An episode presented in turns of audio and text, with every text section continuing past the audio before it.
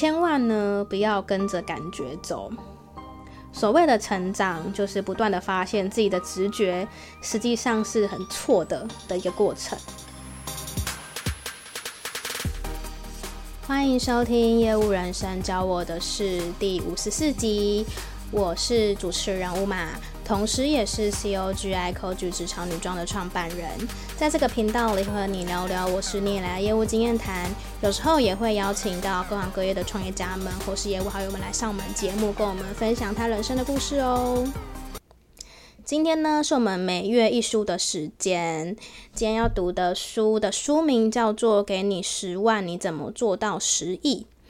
史丹佛大学最强创业养成课，天使投资人李笑来解读。所以，就如同书名所说的，这一本书其实是在聊，呃，天使投资人李笑来去呃看了这个 YC 的最强创业养成课之后呢的一些心得感想，跟他自己的一些体会。书本的副标题是“人生就是一场创业，请把自己当做新创公司和”唯一合伙人，所以这本书呢，不仅仅是在讲创业，其实也讲了很多跟人生相关的事情。所以我自己是认为，就算你不是创业者，也很适合去书局或是买这本书来读。介绍一下作者，作者是李笑来，他是擅长将知识变现的跨界高手，是中国的畅销书作家、天使投资人、连续跨界创业家。大学主修会计，自学写程式，也是新东方学校的托福名师。后来呢，创办分享科技产品的 King One，创立比特基金，投资比特币相关的领域，也是传说中中国的比特币首富。他在逻辑思维旗下的得到 App 开设专栏，通往财富自由之路，拥有十八万的付费订阅人数，著有三本书。加这本是第四本，呃，第一本是托福核心智慧二十一天突破，第二本是把时间当朋友，第三本是通往财富自由之路，第四本就今天我们要讨论到的这一本，给你十万，你怎么做到十亿？这本书是我读作者李笑来的第二本书，第一本我是有读了《通往财富自由之路》这本书，我自己读完这两本，我个人认为《通往财富自由之路》这本书。更值得一读，因为今天要读的这一本，其实老实说，它有蛮多内容是在讲他当天使投资人，在选择投资标的的时候的一些过程跟心得。那因为我自己目前还不是天使投资人，还没在这个领域，所以在读这本书，有些章节可能对我来说比较没有那么有共鸣感。当然，或许有一天，如果我是天使投资者的话，我会再把这本书再重新拿回来看一次。但我觉得，如果你呃也不是天使投资人的话呢，你应该也会读了《通往财富自由之路》会更有共鸣。所以之后可能可以再拿一集节目来聊《通往财富自由之路》吧。那本书让我印象很深，而且也改变了我的很多想法。也是因为这样，所以当我知道这本书的作者是李笑来的时候呢，我就二话不说了，就直接决定是我要读它了。而且我也非常非常的期待读这本书。这本书呢，也就是李笑来在看过 YC 创业课这个线上课程之后呢，对于戏骨的新创人士的分享大为震撼跟感动。于是呢，结合自己近年来的创业经验跟投资心得。针对创业的四个面向：创建产品、团队跟执行，而写下的一本，真的还蛮大篇幅度是在讲天使投资人跟如何去选投资者的。但我觉得，虽然说我还不是投资者，但是也可以去知道说，哦，原来投资者在选投资公司的时候会看的是哪些，大概可以了解一下，呃，天使投资的生态。但是个人呢，是对于他在讲创业啊跟生活方面比较有共鸣。但如果听众是对投资这样子有相关兴趣的话呢，更是适合阅读这本书哦。这本书它其实的章节是用一节一一小节一小节一小节的故事去把它拼接起来的，就是它可能两三页就是一个章节，两三页就是一个章节。我这边的话呢，也会就是直接跟你们分享。我觉得有感触，然后跟可能或许跟业务工作是比较相关的部分这样子。读完这本书之后，最让我有共鸣的，其实是在结语的部分，就是结尾。不瞒你说，我今天才刚读完这本书。结尾作者写说，这些东西万一对谁有用呢？也就是他在写书的时候的心情。书中有提到一些很基本也很简单的理论，但是作者说有很多简单的理论，往往都其实都是最困难的，就是很难去做到啦。不知道你们有没有听过一句话，叫做“世界上最遥远的距离呢，不是生与死，而是知道跟做到”。我大概在十年前的时候，忘记是从哪边 听到这句话，我觉得也太有道理了吧？就是知道跟做到，这是世界上最远的距离。可能呢，有时候听节目的你也会觉得我在讲废话，或者讲一些太过基本的，不管是观念，或是理论，或是方法。但是如果这些内容万一对谁有用呢？这就值得了。这也是让我继续愿意做这个节目的很大一个动力。不一定说你听我的每一节节目或许都很有共鸣，但是只要有一点点的共鸣就足够了。接下来就来跟你们分享这本书对我来说有共鸣的部分吧。第一个呢是专家的价值。自从我开始做业务工作之后呢，我变得非常的相信专业，而且我觉得专业的事就是该给交给专业的人处理。因为本身我自己的工作也是专业嘛，就我以前当顾问的时候，我也觉得说，我希望我的顾客可以相信我的专业，然后为我的专业去呃买单。所以我一直很认同说，把专业的事情交给对的人做，你才能够发挥你的价值。那如果以创业来讲的话呢，其实就以我现在自己开 c o 来说好了。大概百分之九十 percent 的事情我都可以自己完成，不管是大事、小小事还是杂事，都可以自己完成。但是有一件事情很难我自己完成，就是财务。嗯，作者提到，就是以创业者来说，财务跟法务是一定要依赖真正的专家。我非常非常的同意。好，以财务面来说呢，从你成立公司的第一天。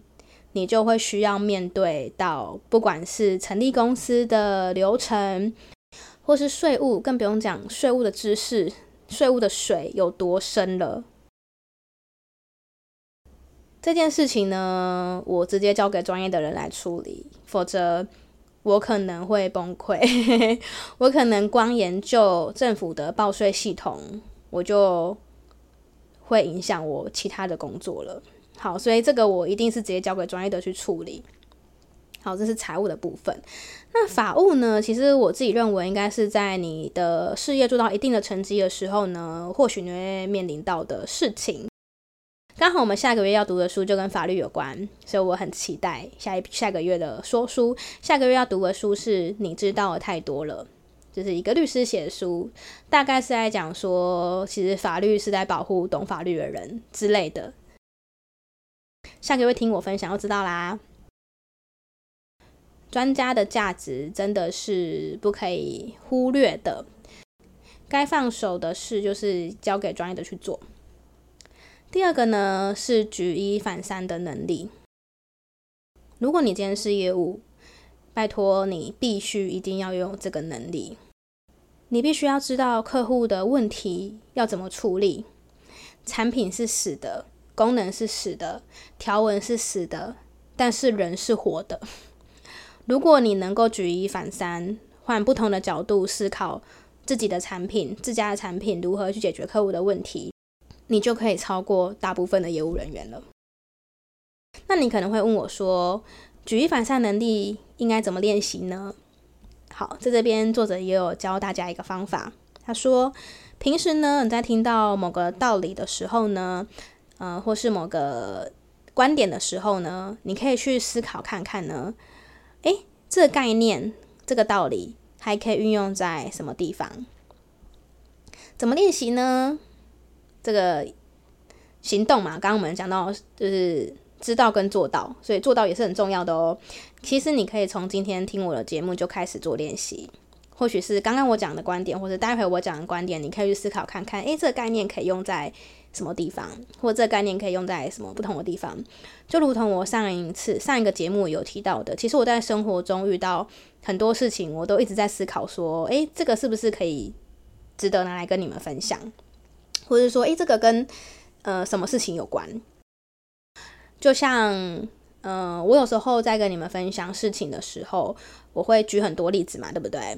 你们应该有发现，其实举例就是一种举一反三的能力，就是你可以，呃，因为这件事情，然后去想到还有其他不同的观点性、不同的机会。如果你能够举出很多不同的例子的话，相信你在跟客户的应对进退上面呢，其实也会高人一等哦。嗯，第三个呢，在讲情绪控管。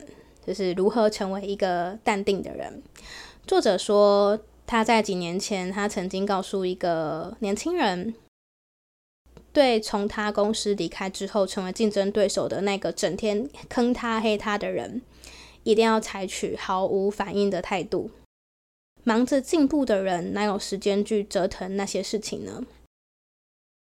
读到这边，我心中也是深感满满的认同。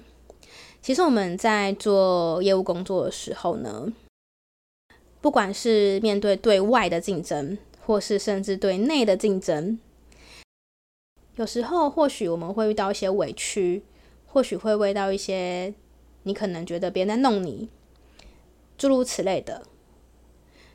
其实我在以前的工作团队的时候有遇过这样的状况，只是好像被弄的人都不是我，我不知道是我。呃，神经太大条，真的没有空管他们，还是真的没有人弄我，比较少，相对来说。总而言之，对我来说，我在听那一些风风雨雨，我只会想一件事情：我光开发客户，我光联系客人，我都快没有时间了。我没有时间再跟你去争这一些有的没有的。没有时间跟你去吵这一些。我对于客户要不要签约，我的业绩的数字有没有达标比较重要，其他的都不重要。这个不容易，好，这个不容易。但是我必须真的跟你们说，如果你发现你是一个感觉别人一直要弄你的人的话，你真的必须要去练习毫无反应的态度这件事，因为或许那些在弄你的人，就是喜欢看你跟他们在这边斗来斗去的反应。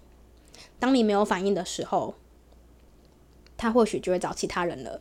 我不知道，像我个人的话呢，曾经有朋友跟我说过，我好像是一个不太受威胁的人。至于为什么呢？我现在还没有找到一个答案。但是我可以说的是，就是基本上以我在职场的经验来说，是真的很少受威胁，因为我在追逐我的工作的目标跟我的数字的目标，我真的没有时间去理那些事。如果你今天是一个一个 sales 的话，是这样子啊，但如果你担任主管的话，可能就没有办法。因为你有 member 要照顾，你有更多的事情需要被考量的。但我认为，如果你是一个呃业务的话，或者说如果像我是创业家的话，如果遇到一些竞争对手的一些事情，还是专注在自己的成长是比较重要的哦。第四点呢，是肯思考未来，考虑明天会发生什么事，静心去研究，寻找趋势。在这边呢，作者特地在他的书封这边有写一段话，这一段话在书中里面是有揭露的。我是我觉得这段话很值得读出来给你们听，所以我这边会读这段跟跟你们分享。这个标题是呢，与趋势共同成长。仔细去观察那些成就斐然的人，就会发现他们确实与众不同。他们费尽心机去研究、寻找趋势，他们更会考虑明天会发生什么，明年会发生什么。他们不是靠幸运，而是靠观察与思考，总结经验与教训，靠反复推演，最终找到一个自己能够参与的趋势。首先，肯思考未来就已经非常罕见了。其次，能正确思考未来的人又少了一大部分，因为更多人的理想只不过是空谈。再来呢，找准趋势的人又少之又少。随后，已经站在趋势中又能够紧紧抓住潮流的意境，死不放手的人呢，又是极少数了。因为在迅猛的潮流中，要有很强的学习能力，才可以不被甩出去。最后，在一定的成绩面前，依然可以保持清醒的人，究竟有多少呢？不清醒就会被甩出去，不会走到最后。上个十年里，我见过几个朋友在房地产领域里翻江倒海；最近几年里，我见过若干朋友在互联网行业里迅猛成长，也见证过若干好友在风险投资行业里的蓄势发力。最终都是一个道理：他们原本就有很强的能力。但他们最强的能力在于，他们可以第一个找到必然迅猛发展的趋势，第二个在那个领域里迅猛的学习实践。于是，这些人最终与趋势共同成长。回到刚刚讲的，肯思考未来，并且考虑明天会发生什么，就是作者这一个部分想要提到的。有很多人的观念或许是顺其自然啊。到时候再说啊，看缘分啊，这种。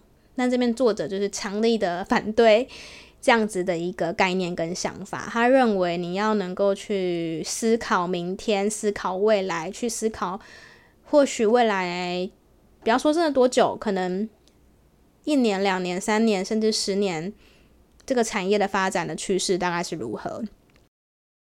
因为大多数人都不会思考未来。我必须承认这件事情，是我之前在读一些比较跟经营企业相关书籍的时候呢，大部分的大企业，他们都是以短中长期的目标去规划他们的产业跟趋势跟公司，但有时候我又会觉得说，像我现在自己的公司规模这么小，真的有必要去想五年后的事吗？我这一两年能怎样，我可能都。还不确定了，所以今天读这本书也算提醒我自己，就算不要想到这么远的事，至少也要想未来的事。第五点呢，他讲到创业地理位置很重要，就是这边这边讲的是环境的重要性，我们绝对不能否认环境对人的影响。记得孟母三迁的故事吗？孟子呢，小时候很贪玩，模仿性很强。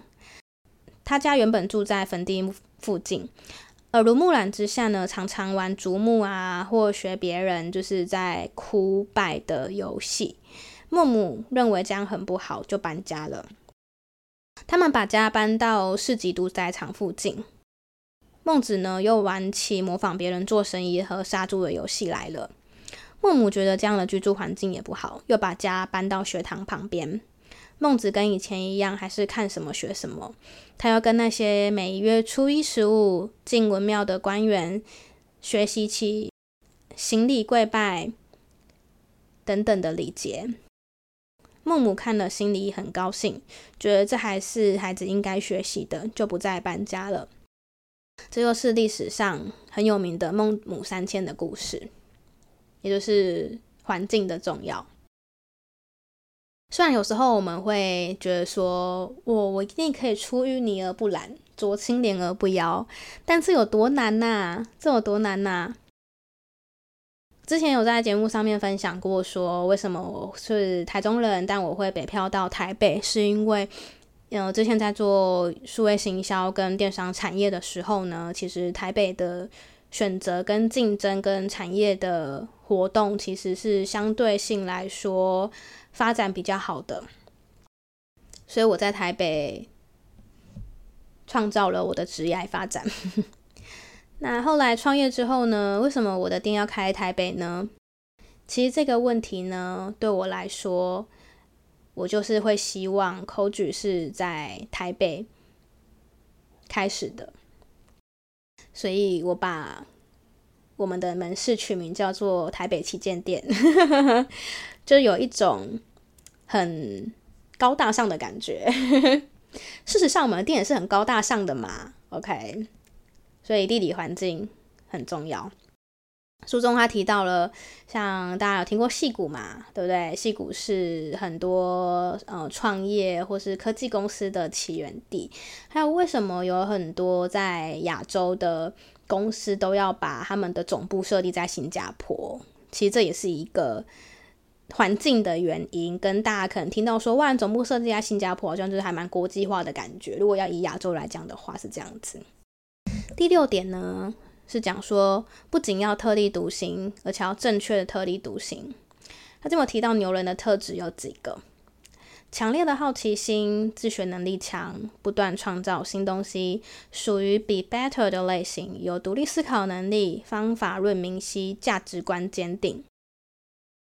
回应到这本书的副标题，把自己当做新创公司的唯一合伙人，就需要以上这些特质。千万呢，不要跟着感觉走。所谓的成长，就是不断的发现自己的直觉实际上是很错的的一个过程。不要为自己找借口。在这边呢，我认为价值观坚定这件事非常的重要。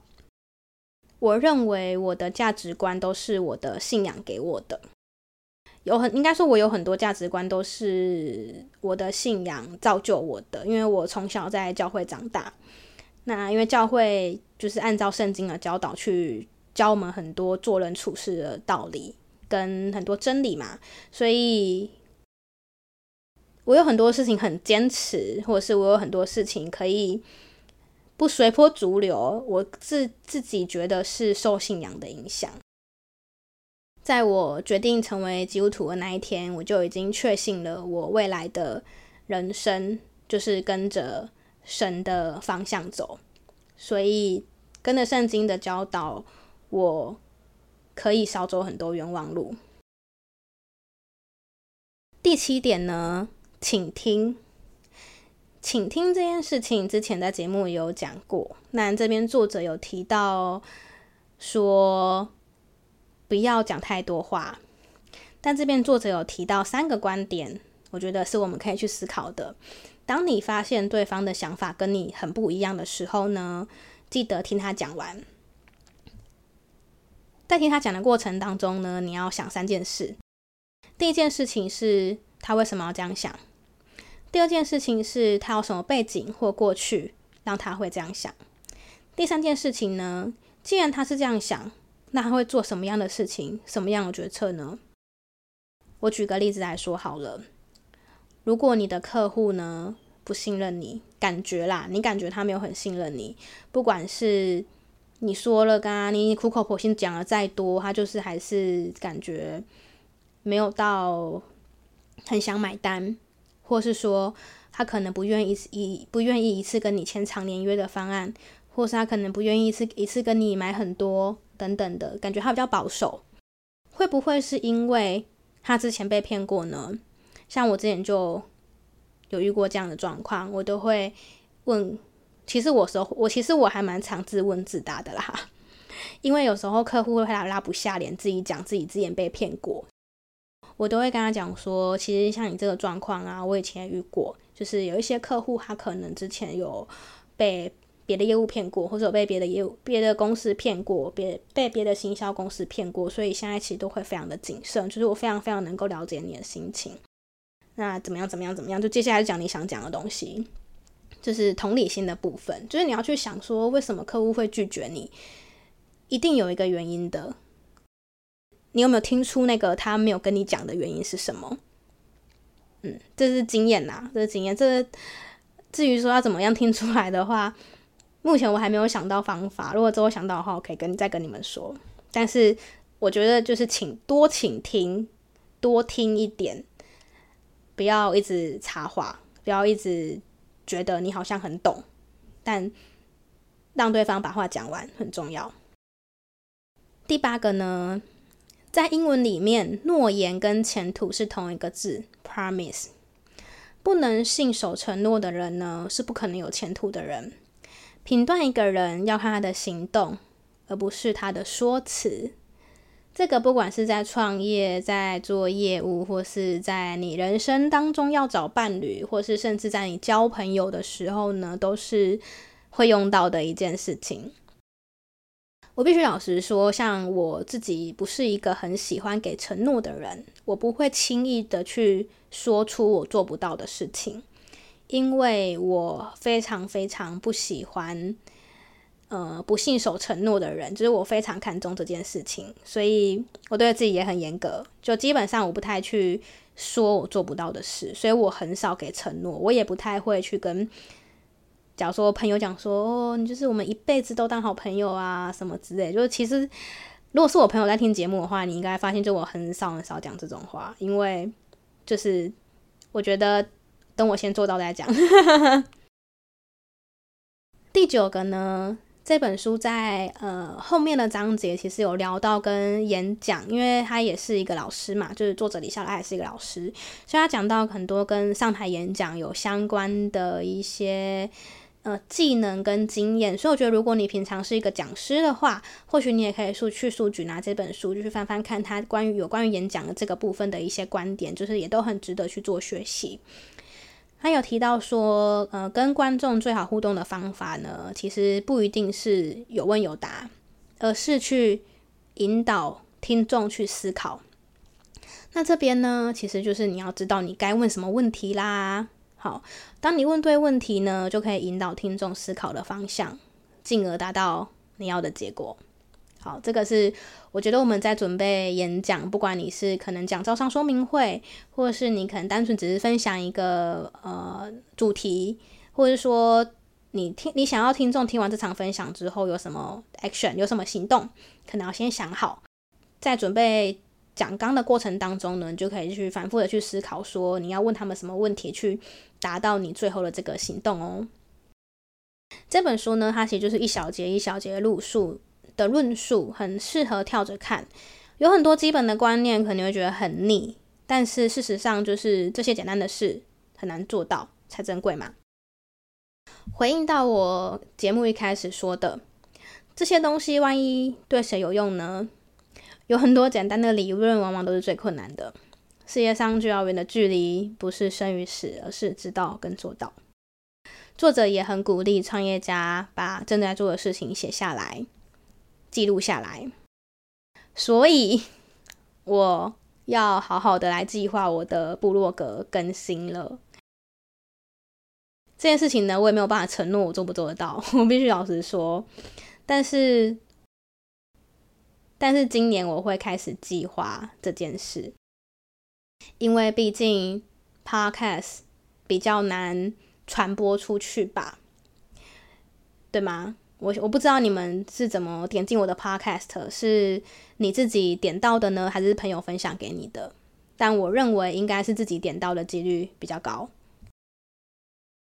通常如果朋友推荐你一个节目，你不一定会去听。我觉得人是这样子，就。推朋友推荐你去看一个剧，或者推荐你看听一个节目，你不一定去听，因为你们你可能会觉得这个不一定跟我有关。通常都是自己发现，然后之后觉得诶还蛮喜欢，跟我有关系才会去听嘛。但是文章就比较不一样，因为文章它是一个不一定是要空出一个时间去去看嘛，它可能网络上面搜寻资料啊，或者怎么样，它就是可以比较相对性的有机会被曝光跟被找到。Podcast 已经做了一年了。我想在我的这个第二个阶段，真的要认真的把 文章跟 podcast 结合在一起，这样才能够影响更多人。这个是我读这本书之后我的 action plan。不知道听完这集的分享，或你看完这本书有什么心得感想，或有什么 action plan 呢？也都很欢迎你们跟我分享哦。可以在 IG 或是 Facebook 私讯给我。比较害羞的朋友也可以写信到我的 email 信箱，我会很开心。以上就是今天节目的分享，感谢你们的收听。如果觉得今天的节目对你有帮助的话，也很欢迎可以分享给你的亲朋好友，或是可以在你的 IG 或是 Facebook 分享，然后可以 tag 我，就是让我知道说，诶，这集节目对你有帮助。同时呢，也可以在 Apple Podcast 跟 Spotify 上面留言五颗星，并且给我们正向的评论哦。哦，对了，还有一件事情，就是我在上个月的时候吧，我好像开了那个赞助的功能。目前这个节目呢是就是没有，我也没有还没有接业配啦，就是目前也还没有业配这件事情。那短时间之内，或许我如果要接的话，我也是会很谨慎的评估，就是要不要接，因为目前。这个节目对我来说，其实每个听众都是很珍贵的。就算我真的有要接业配的话那，也会是以你们的需求为最主要的考量点。所以我就先开了赞助的这个功能。如果你觉得乌马的节目对你来说有帮助的话呢，你可能可以请我吃一个便当，或者请我喝一杯饮料，都可以直接在节目资讯栏这边去点击就可以喽。